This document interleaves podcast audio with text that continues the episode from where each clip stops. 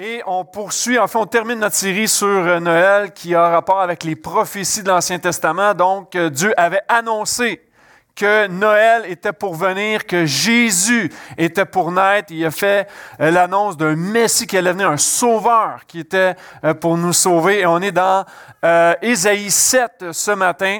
Et juste pour te mettre en contexte, OK, il y a un roi qui s'appelle Akaz, qui est le roi de Juda, donc le peuple de Dieu. OK, Akaz est là, et là, il y a un ennemi qui veut l'affronter, le, pays de la Syrie. Et là, il va avoir une guerre. Est-ce qu'il y a des jeunes, vous connaissez le ballon chasseur? Oui, hein? Ah, ah, ben oui. Puis les parents aussi connaissent le ballon chasseur. Est-ce que vous connaissez le ballon chasseur? OK, là, ce matin, je vais faire un peu plus d'illustrations pour inclure nos, nos enfants, OK? Alors, le ballon chasseur, c'est comme une guerre. Il y a deux équipes. Évidemment, vous connaissez pas mal les règles, puis on peut être cinq, six par équipe. Mais le but, c'est de gagner. Hein? Puis qu'est-ce que tu fais? Tu vas essayer de lancer le ballon à des endroits stratégiques pour être sûr que la personne de l'autre côté, que ton adversaire, attrape pas le ballon. Mais il arrive toujours un moment où tu te retrouves seul dans ton équipe et l'autre équipe a encore les 4-5 joueurs et là, tu commences à paniquer. Tu commences à t'agiter, à être stressé. Je veux pas faire perdre mon équipe. Et, là, tu te demandes qu'est-ce que je vais faire? Puis là, tu regardes ton entraîneur. Puis là, ton entraîneur il dit Hey, agite-toi pas, ça va bien aller. Continue, continue, continue. C'est parce que j'aurais besoin d'aide et tout. Et, et, c'est vraiment le, le, contexte de guerre qu'il y a. Akaz est là. Il y a une guerre qui s'en vient. Puis c'est comme Hey, j'ai besoin d'aide, j'ai besoin d'aide.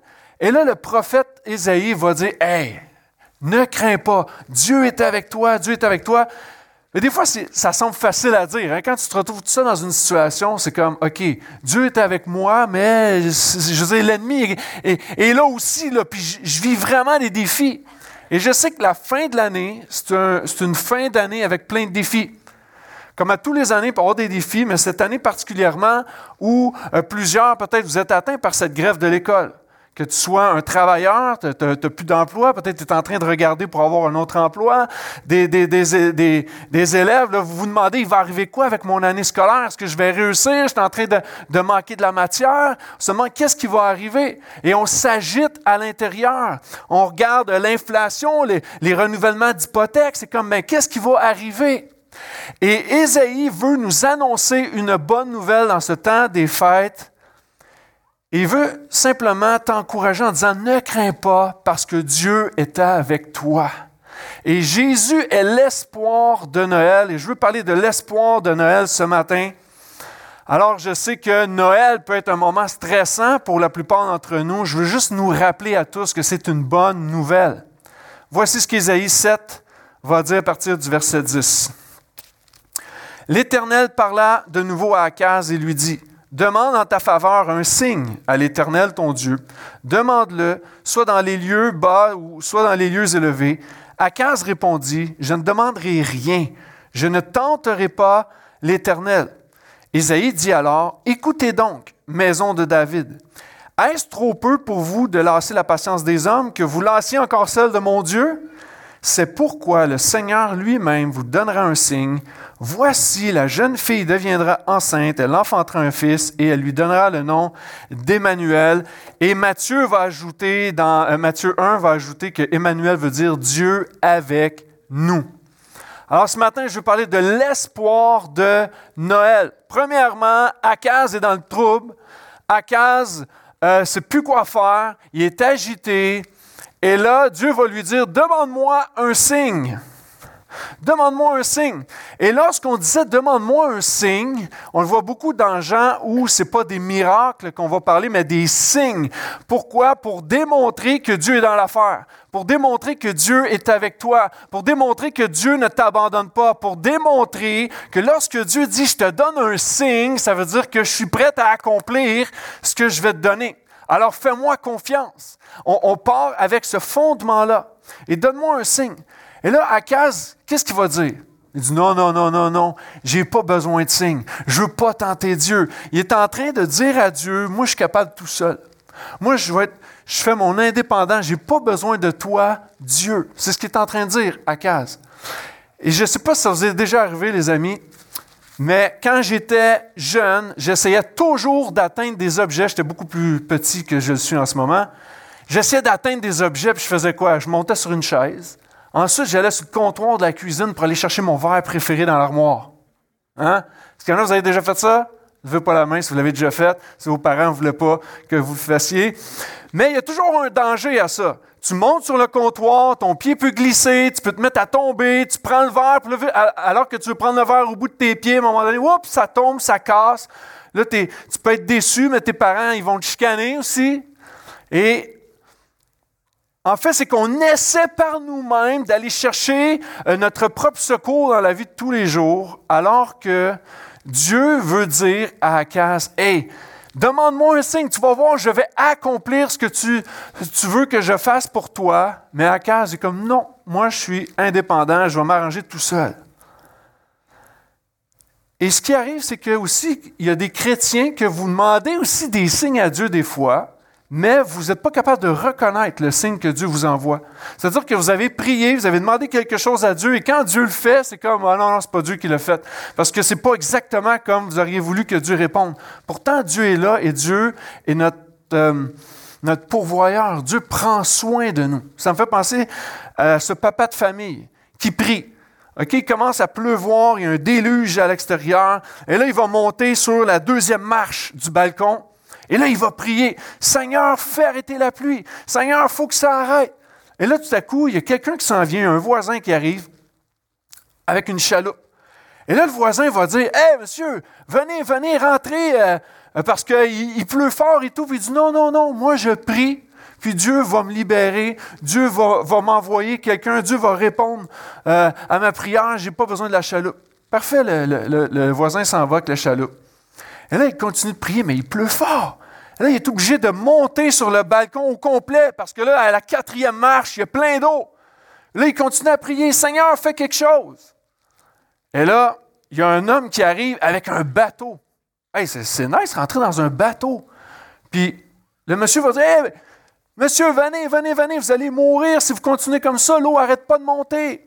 Puis le monsieur, qu'est-ce qu'il fait? Le papa, qu'est-ce qu'il fait? Non, ben non, j'ai pas besoin de ton bateau. Dieu va répondre à ma prière. Il continue, il prie. Et là, à un moment donné, l'eau continue à monter. Il va sur le toit de la maison. C'est comme, wow, hein? Il veut vraiment?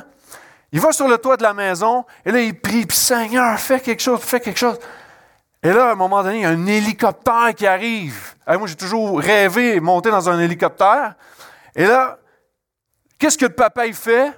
Ah, j'ai pas besoin de l'hélicoptère. C'est correct, je vais m'arranger. J'ai pris, j'ai pris, puis Dieu va répondre à ma prière. Et là, qu'est-ce qui arrive? Le déluge, l'eau a continué à monter. L'homme se noie. Il arrive au ciel. Là, il y a une discussion avec Dieu.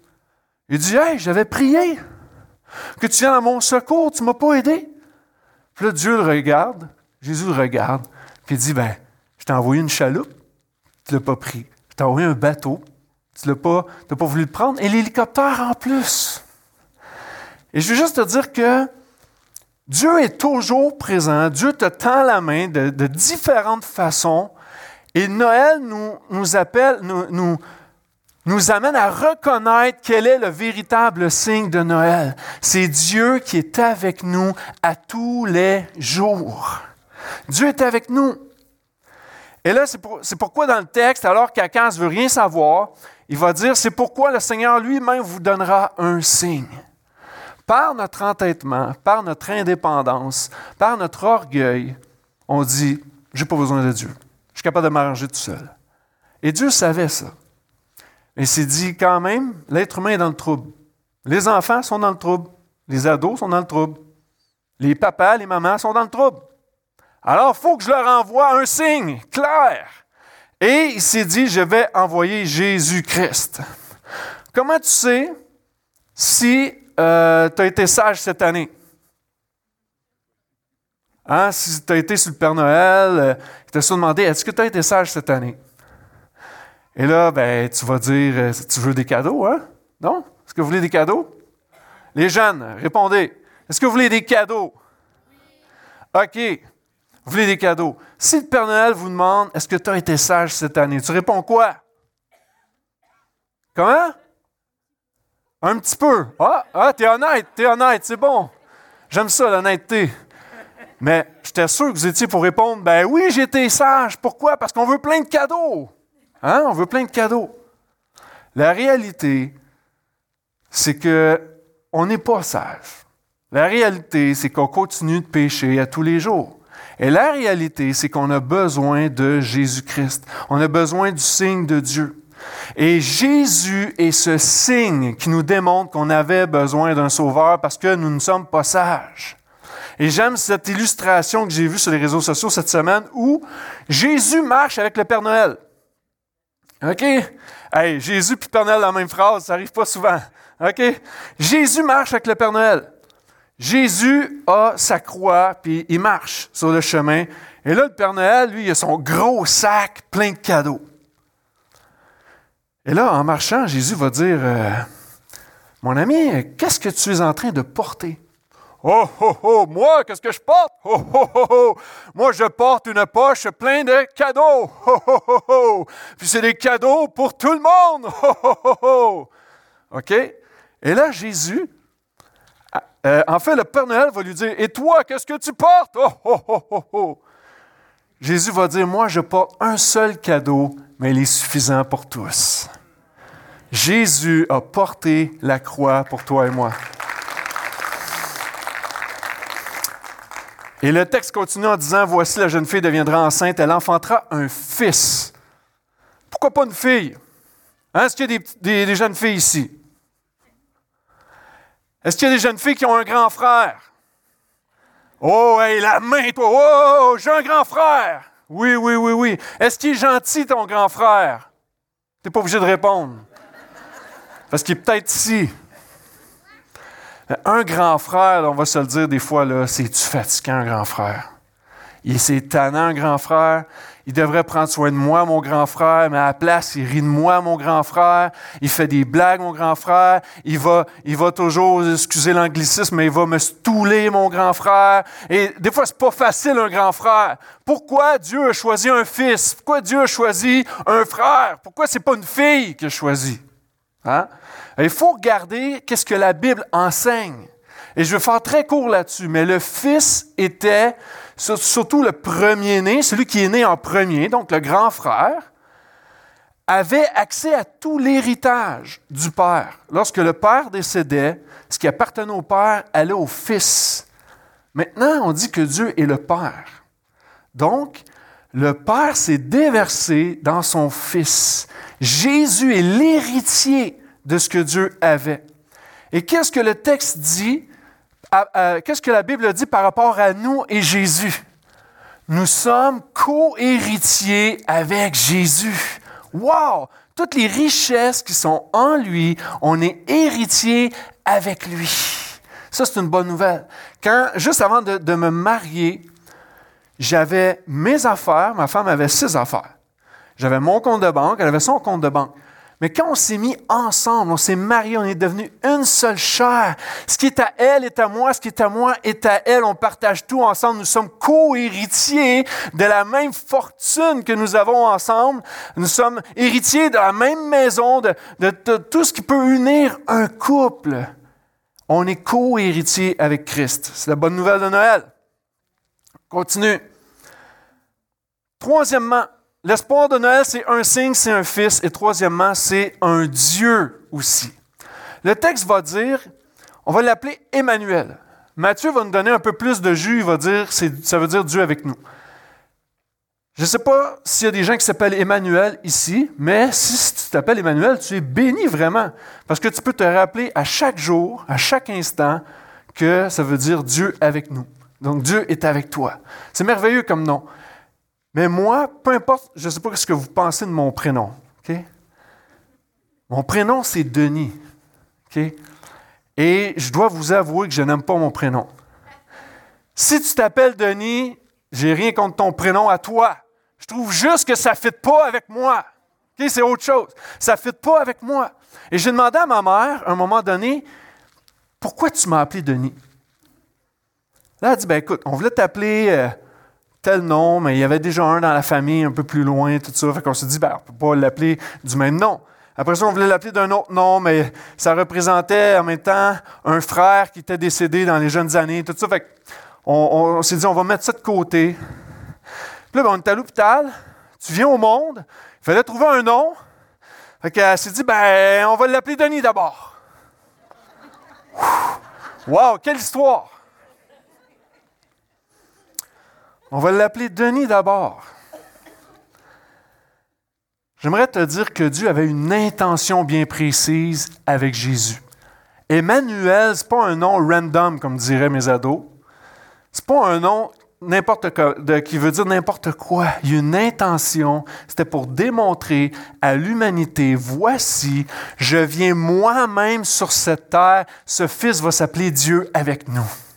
Et ça, c'est une bonne nouvelle à Noël. Dieu avec nous. Maintenant, Dieu, ça veut dire quoi? Vous connaissez l'histoire de Moïse au buisson ardent, euh, les enfants? Vous connaissez hein, cette histoire, Moïse? est au buisson ardent? Vous pouvez répondre.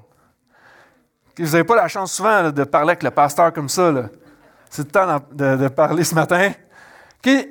Moïse était avec le buisson ardent, puis à un moment donné, wow, il y a une voix qui sort du buisson. C'est Dieu qui est en train de parler.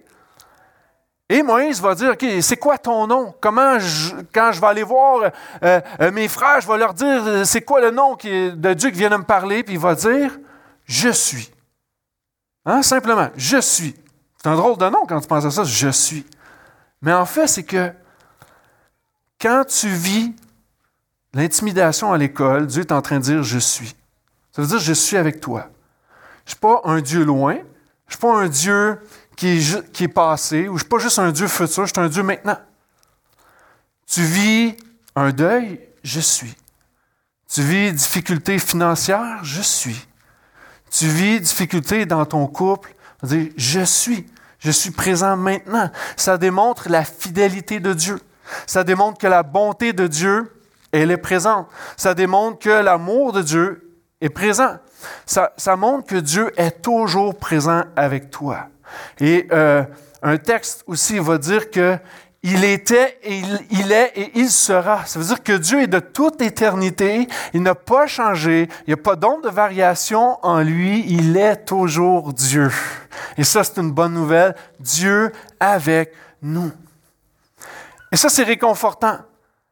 Jésus est Dieu, première des choses. Et ensuite, on, et là, on parle vraiment de l'incarnation, c'est-à-dire que Jésus est l'image visible du Dieu invisible. Ça veut dire quoi? Si tu es sur les réseaux sociaux et tu cherches un ami, tu vas voir son nom, mais tu vas te demander, est-ce s'il n'y a pas de photo? Tu vas dire, est-ce que c'est vraiment lui? Hein? Est-ce que c'est vraiment elle? Là, tu n'oses pas trop, je fais-tu une demande d'amis? Tout à coup, que c'est pas lui. Mais lorsque tu mets un visage à l'avatar de ton profil, tu vas dire, ah, ok, c'est cette personne-là. Tu peux confirmer. Jésus est cette image visible du Dieu qui est invisible. Donc, Jésus est l'incarnation de Dieu. Et lorsqu'on dit que Dieu est je suis, ça veut dire que Jésus est je suis. Il y a eu sept je suis dans l'évangile de Jean, et je vais les nommer rapidement. Mais dans Jean 6, 35, il va dire je suis le pain de vie. Ça veut dire que Jésus est ta nourriture spirituelle. Est-ce que les parents, ça vous arrive comme moi, que vous faites l'épicerie, ça vous a coûté très cher, et là, finalement, vos enfants veulent manger, papa, il n'y a rien à manger. Quand est-ce que tu fais l'épicerie? C'est parce que je, viens juste de la ranger dans l'armoire. Je viens juste d'y aller. C'est pas qu'il n'y a pas de nourriture c'est qu'il n'y a pas ce que tu veux dans la nourriture. Hein? Mais la nourriture est là. Jésus est notre nourriture spirituelle. C'est lui qui nourrit notre âme et notre, cœur. Ça ne veut pas dire parce que ce, ce n'est pas la nourriture que tu veux que Jésus n'est pas présent. Jésus est toujours là. Il est ta nourriture ultime. Il va dire, je suis la lumière du monde dans Jean 8. Est-ce que vous avez vu le film 1, 2, 3, prêt décoré? Quelque chose comme ça.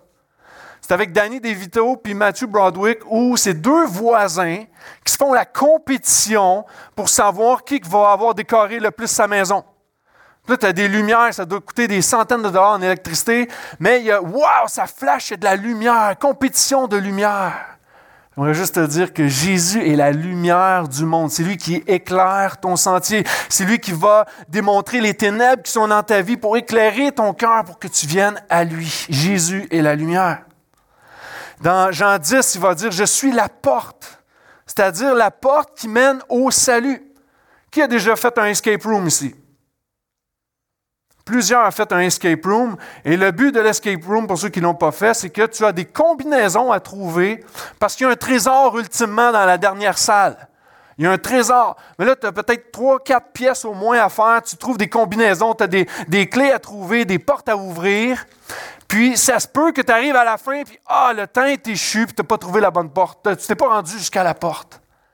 Jésus est la seule porte qui te conduit au salut, qui te conduit à la liberté, qui te, qui conduit au pardon de tes péchés. Jésus est la porte. Il va dire, je suis le bon berger. Encore une fois, c'est toutes des, des, des, caractéristiques de Dieu. Je suis le bon berger. Et le bon berger a fait quoi? Il donne sa vie pour ses brebis. Dans les jeux vidéo, ce qui arrive des fois, c'est que tu as un partenaire, on joue à deux. Et là, à un moment donné, oups, ton partenaire n'a plus de vie. Et tu as la possibilité de lui donner une vie. Je sais que tu veux garder toutes tes vies, OK? Mais tu as la possibilité de donner une vie à quelqu'un afin qu'il puisse revivre à nouveau. Jésus est celui qui a donné sa vie pour toi, pour que tu puisses vivre aujourd'hui. Tu puisses vivre aujourd'hui. Est-ce que vous êtes là? Yes. Est-ce que les enfants sont là? OK. Il va dire, je suis la résurrection et la vie aussi. Il y a plein de films de super-héros où ils meurent, ils reviennent à la vie, ils meurent, reviennent à la vie, ils meurent, reviennent à la vie.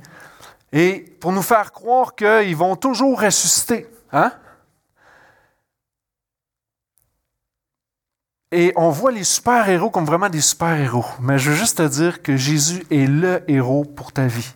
Jésus est celui qui est mort une fois, mais il est ressuscité une fois pour toutes. Et le fait qu'il est ressuscité, ça te permet que lorsque tu crois en lui, quand tu vas mourir, tu vas vivre pour toujours. Tu n'as pas à remourir et à revivre et à re-remourir et à revivre et à re-re-re-remourir. OK? Tu meurs, mais tu vis en lui par ta foi en Jésus. Ça, c'est la bonne nouvelle de, de, de ce Dieu sur terre en la personne de Jésus. Tu marches avec lui dans la résurrection. Et ça, c'est un encouragement pour toi et moi. Pour Noël, ça veut dire que Dieu peut ressusciter des éléments qui sont morts dans ta vie aussi. Tu penses que tes relations sont mortes, relation avec tes enfants, c'est mort. La relation avec ton couple, c'est mort. Tu penses qu'il n'y a plus aucun espoir parce que tu n'as aucun ami à l'école. Tu as l'impression que c'est mort. J'aimerais te dire que Dieu est celui qui ressuscite non seulement ta vie, mais des éléments de ta vie. Dieu a un plan. Dieu sait comment s'y prendre. Fais-lui confiance. Marche dans la foi ce matin. Jean 14 va dire, je suis le chemin, la vérité et la vie. C'est ce que Jésus va dire. Imagine-toi, Jésus, c'est le chemin. Aujourd'hui, on nous présente plein de chemins. Si tu fais un labyrinthe, imagine-toi un instant, là, tu es dans un labyrinthe. Un labyrinthe, là, il y en a des chemins là-dedans. Et là, tu vas essayer un chemin, puis tout à coup, oh, tu es devant un mur. Ah, ça veut dire, je me suis trompé, il faut que tu prennes un autre chemin, puis là, tu essaies encore. Je suis sûr que c'est celui-là. Et finalement, ah non, j'ai encore. Le labyrinthe nous apprend qu'il y a un seul chemin. On nous présente plein de chemins. Tu vas essayer différents chemins. Tu vas essayer par toi-même de trouver le bon chemin, mais tu vas toujours frapper un mur. Le seul chemin, c'est Jésus. Je pense entendre au moins un Amen là-dessus. Ensuite, le dernier Je suis Jésus, il dit Je suis le cep et vous êtes les sarments. Ça veut dire quoi? Le cep, c'est comme un. Prends un arbre. Il y a un tronc d'arbre, et les serments, c'est les branches. Celui qui reste attaché à Jésus, c'est celui qui va porter du fruit. Ça veut dire que tu vois que, wow, Dieu œuvre dans ma vie. Tu vois vraiment les effets de ta vie qui est consacrée à Dieu parce que tu restes attaché à Jésus. Puis ça me fait penser dans les écoles, souvent, ce qu'on fait, c'est qu'on euh, va jouer à la tag. Hein? Vous connaissez ça, la tag? Oui, est-ce que vous connaissez ça, la tag? OK. Maintenant, tu, dois essayer de ne pas te faire toucher. C'est ça le point. Mais il va toujours avoir un, soit un article, un objet, quelque chose que si tu viens toucher à l'objet, c'est comme peu importe si on te touche, non, je suis protégé, je suis protégé. Mais là, si tu t'enlèves de, cet endroit-là, tu peux te faire toucher, tu peux mourir. Alors quand tu vois quelqu'un arriver pour te toucher, tu dis, oh, oh, ah, je suis protégé, je suis protégé, tu peux rien faire. Jésus est ce tronc où on s'attache à Jésus. Celui qui est attaché à Jésus, il est protégé. Les attaques de ton ennemi peuvent arriver sur toi, mais tu es protégé parce que tu restes attaché à Jésus.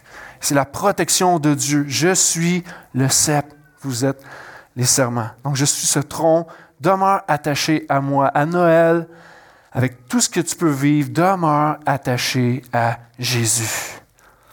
Il va dire le Dieu avec nous. Je parlais, c'est l'incarnation. Mais le avec est important. C'est pas un Jésus juste en haut. C'est pas un Jésus qui marche à côté, mais à côté à, un mètre ou à un kilomètre. C'est pas juste un Jésus où oh, il est loin en arrière de moi. Le Jésus avec moi. C'est pour dire qu'il partage tout ce que tu peux vivre à l'intérieur, Jésus les partage avec toi. Voici ce qu'Hébreu 4.15 va dire. Un grand prêtre incapable de compatir à nos faiblesses, parce qu'il a été tenté lui-même en toutes choses, mais sans connaître le péché.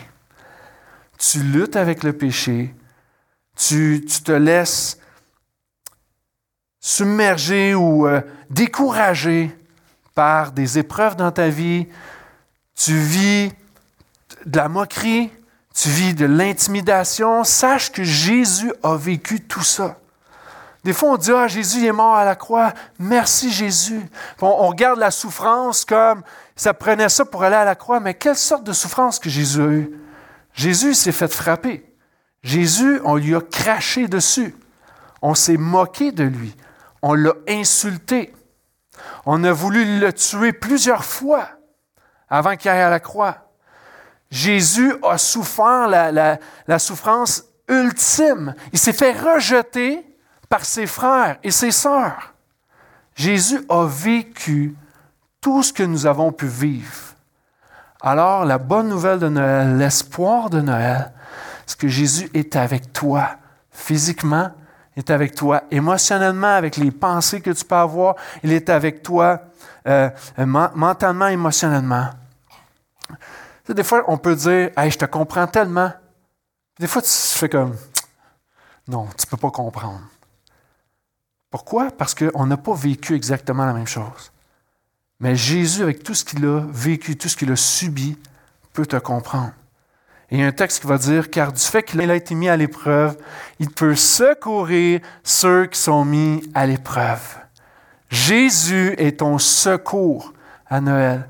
Jésus est ce signe de Noël. Jésus est ce fils de Noël. Jésus est ce Dieu à Noël. Est-ce qu'on peut donner une main d'applaudissement à ce Dieu ce matin?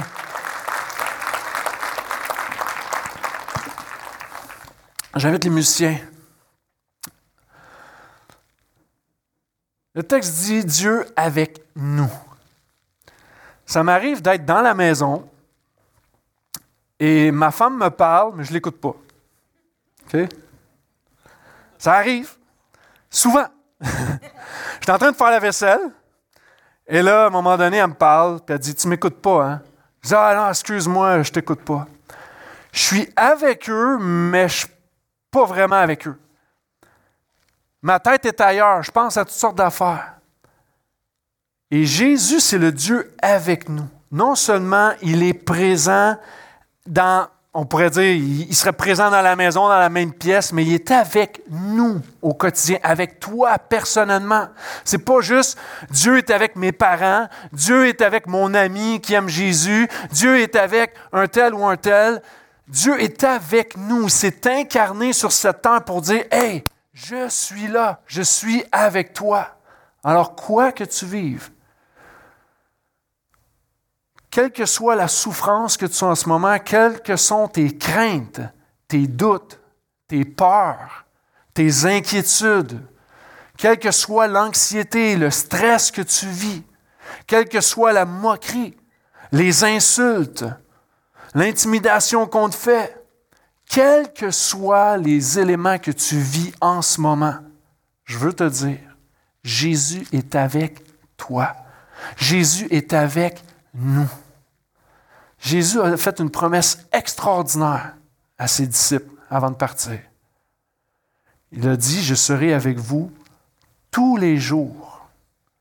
Tous les jours. Avec vous. Hein? Le Dieu avec nous, c'est, nous ensemble. Je serai avec vous. Tous les jours jusqu'à la fin du monde.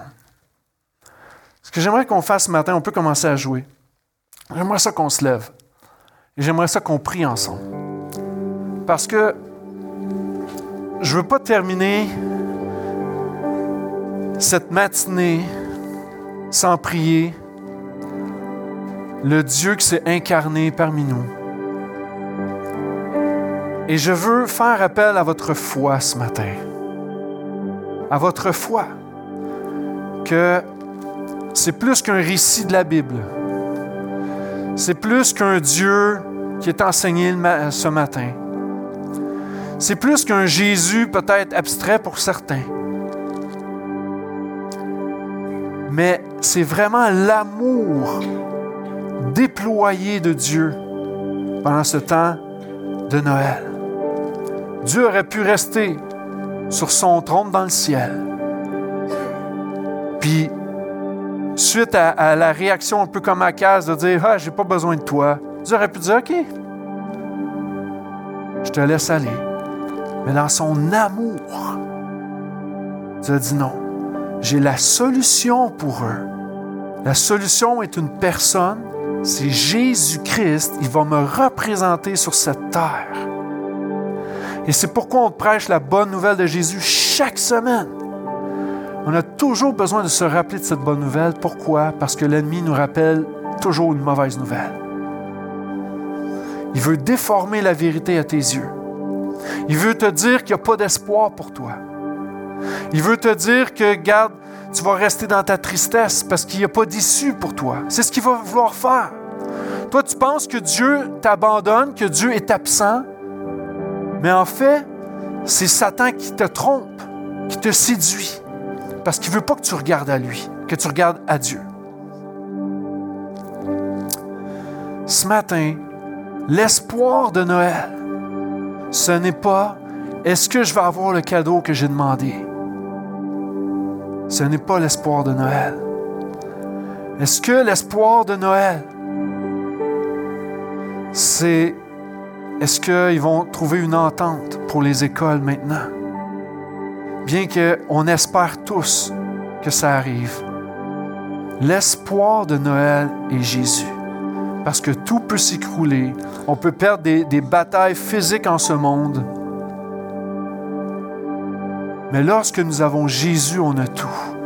Jésus a dit qu'il allait être avec nous à tous les jours. Il n'a pas promis que tout allait toujours bien aller en tout temps, à chaque instant, à chaque seconde de nos vies. Il n'a jamais promis ça. Mais alors que la souffrance fait partie de nos vies, que les tentations, le péché fait partie de nos vies, les injustices font partie de nos vies. Jésus a dit, je vais être avec toi.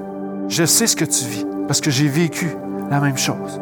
Et je vais marcher avec toi au quotidien. J'aimerais qu'on puisse prier ensemble.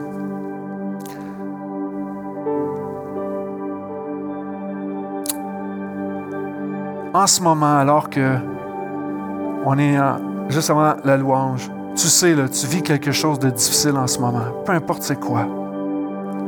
Aux yeux des autres, peut-être que c'est rien, mais à tes yeux, à toi, c'est gros. Tu as besoin de Jésus. J'aimerais juste que tu lèves la main un instant, parce que j'aimerais qu'il y ait des gens autour qui puissent prier pour toi. Est-ce que des gens, vous avez des besoins? Juste levez la main, en toute simplicité. Puis gardez la main levée, s'il vous plaît. Il y a différents besoins dans ce lieu. On n'a pas besoin de savoir c'est quoi. Dieu sait c'est quoi. Mais voyez les mains, pouvez vous tourner. Ceux qui n'ont pas la main levée, tournez-vous vers des gens qui ont la main levée. Et j'aimerais simplement, juste que vous puissiez vous approcher de quelqu'un et mettre votre main sur eux.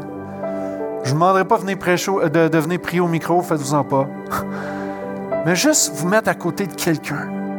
Parce que vous savez, un des moyens de grâce que Dieu a donné aux chrétiens, c'est l'Église. L'Église pour pouvoir se supporter les uns les autres. Alors, plusieurs personnes ont la main levée. Je vais attendre quelques instants, je trouve ça important. Mettez la main sur la personne à côté de vous. Et je vais prier ensuite.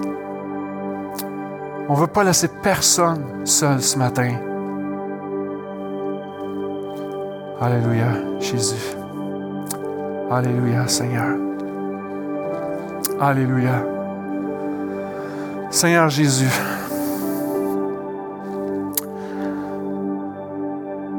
Merci. Merci d'être cet espoir de Noël.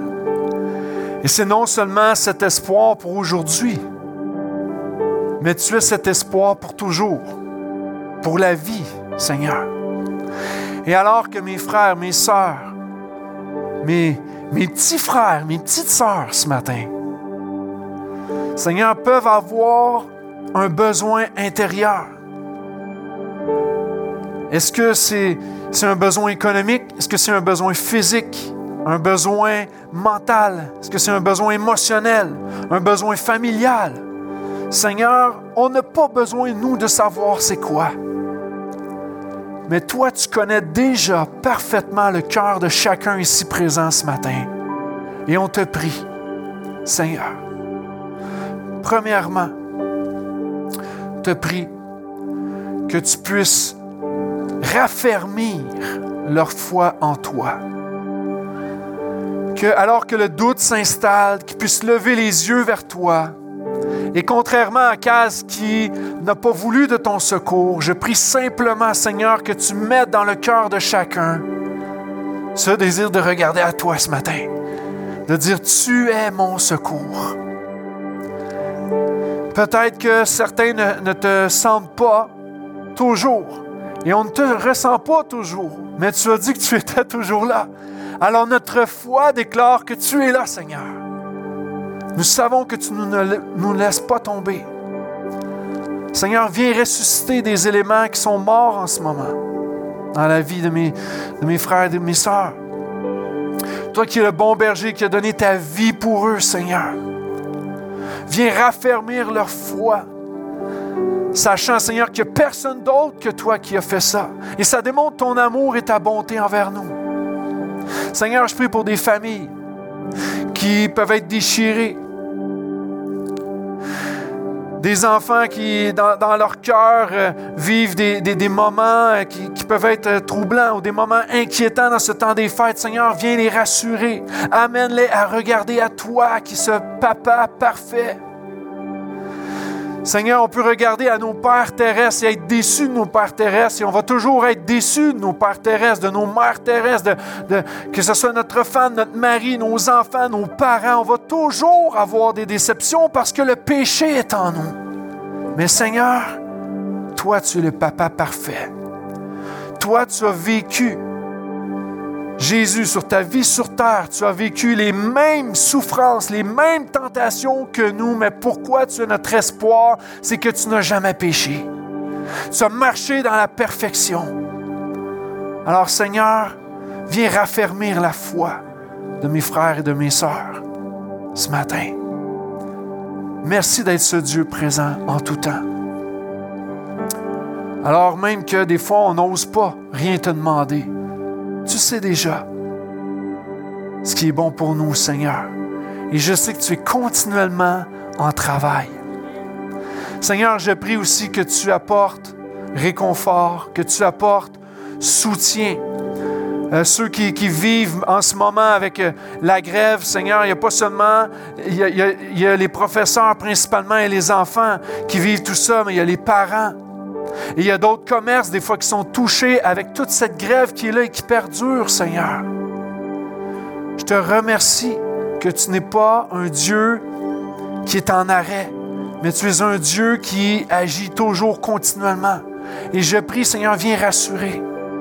Je prie, Seigneur, que tu puisses amener une bénédiction dans la vie de ces familles, Seigneur. Tu vois, avec les besoins qui sont là, tu as dit de ne pas s'inquiéter de rien, que tu allais pouvoir pour tout. Alors, Seigneur, ce matin, on se tient devant toi. On dit, Seigneur, merci d'agir. Merci d'agir. On veut être reconnaissant pour la bénédiction que tu prépares déjà pour chacun de tes enfants, Seigneur. Merci d'agir. À toi soit toute l'honneur et la gloire, non seulement aujourd'hui à Noël, mais pour tous les siècles. Amen. Amen. On va applaudir et louons le Seigneur ensemble.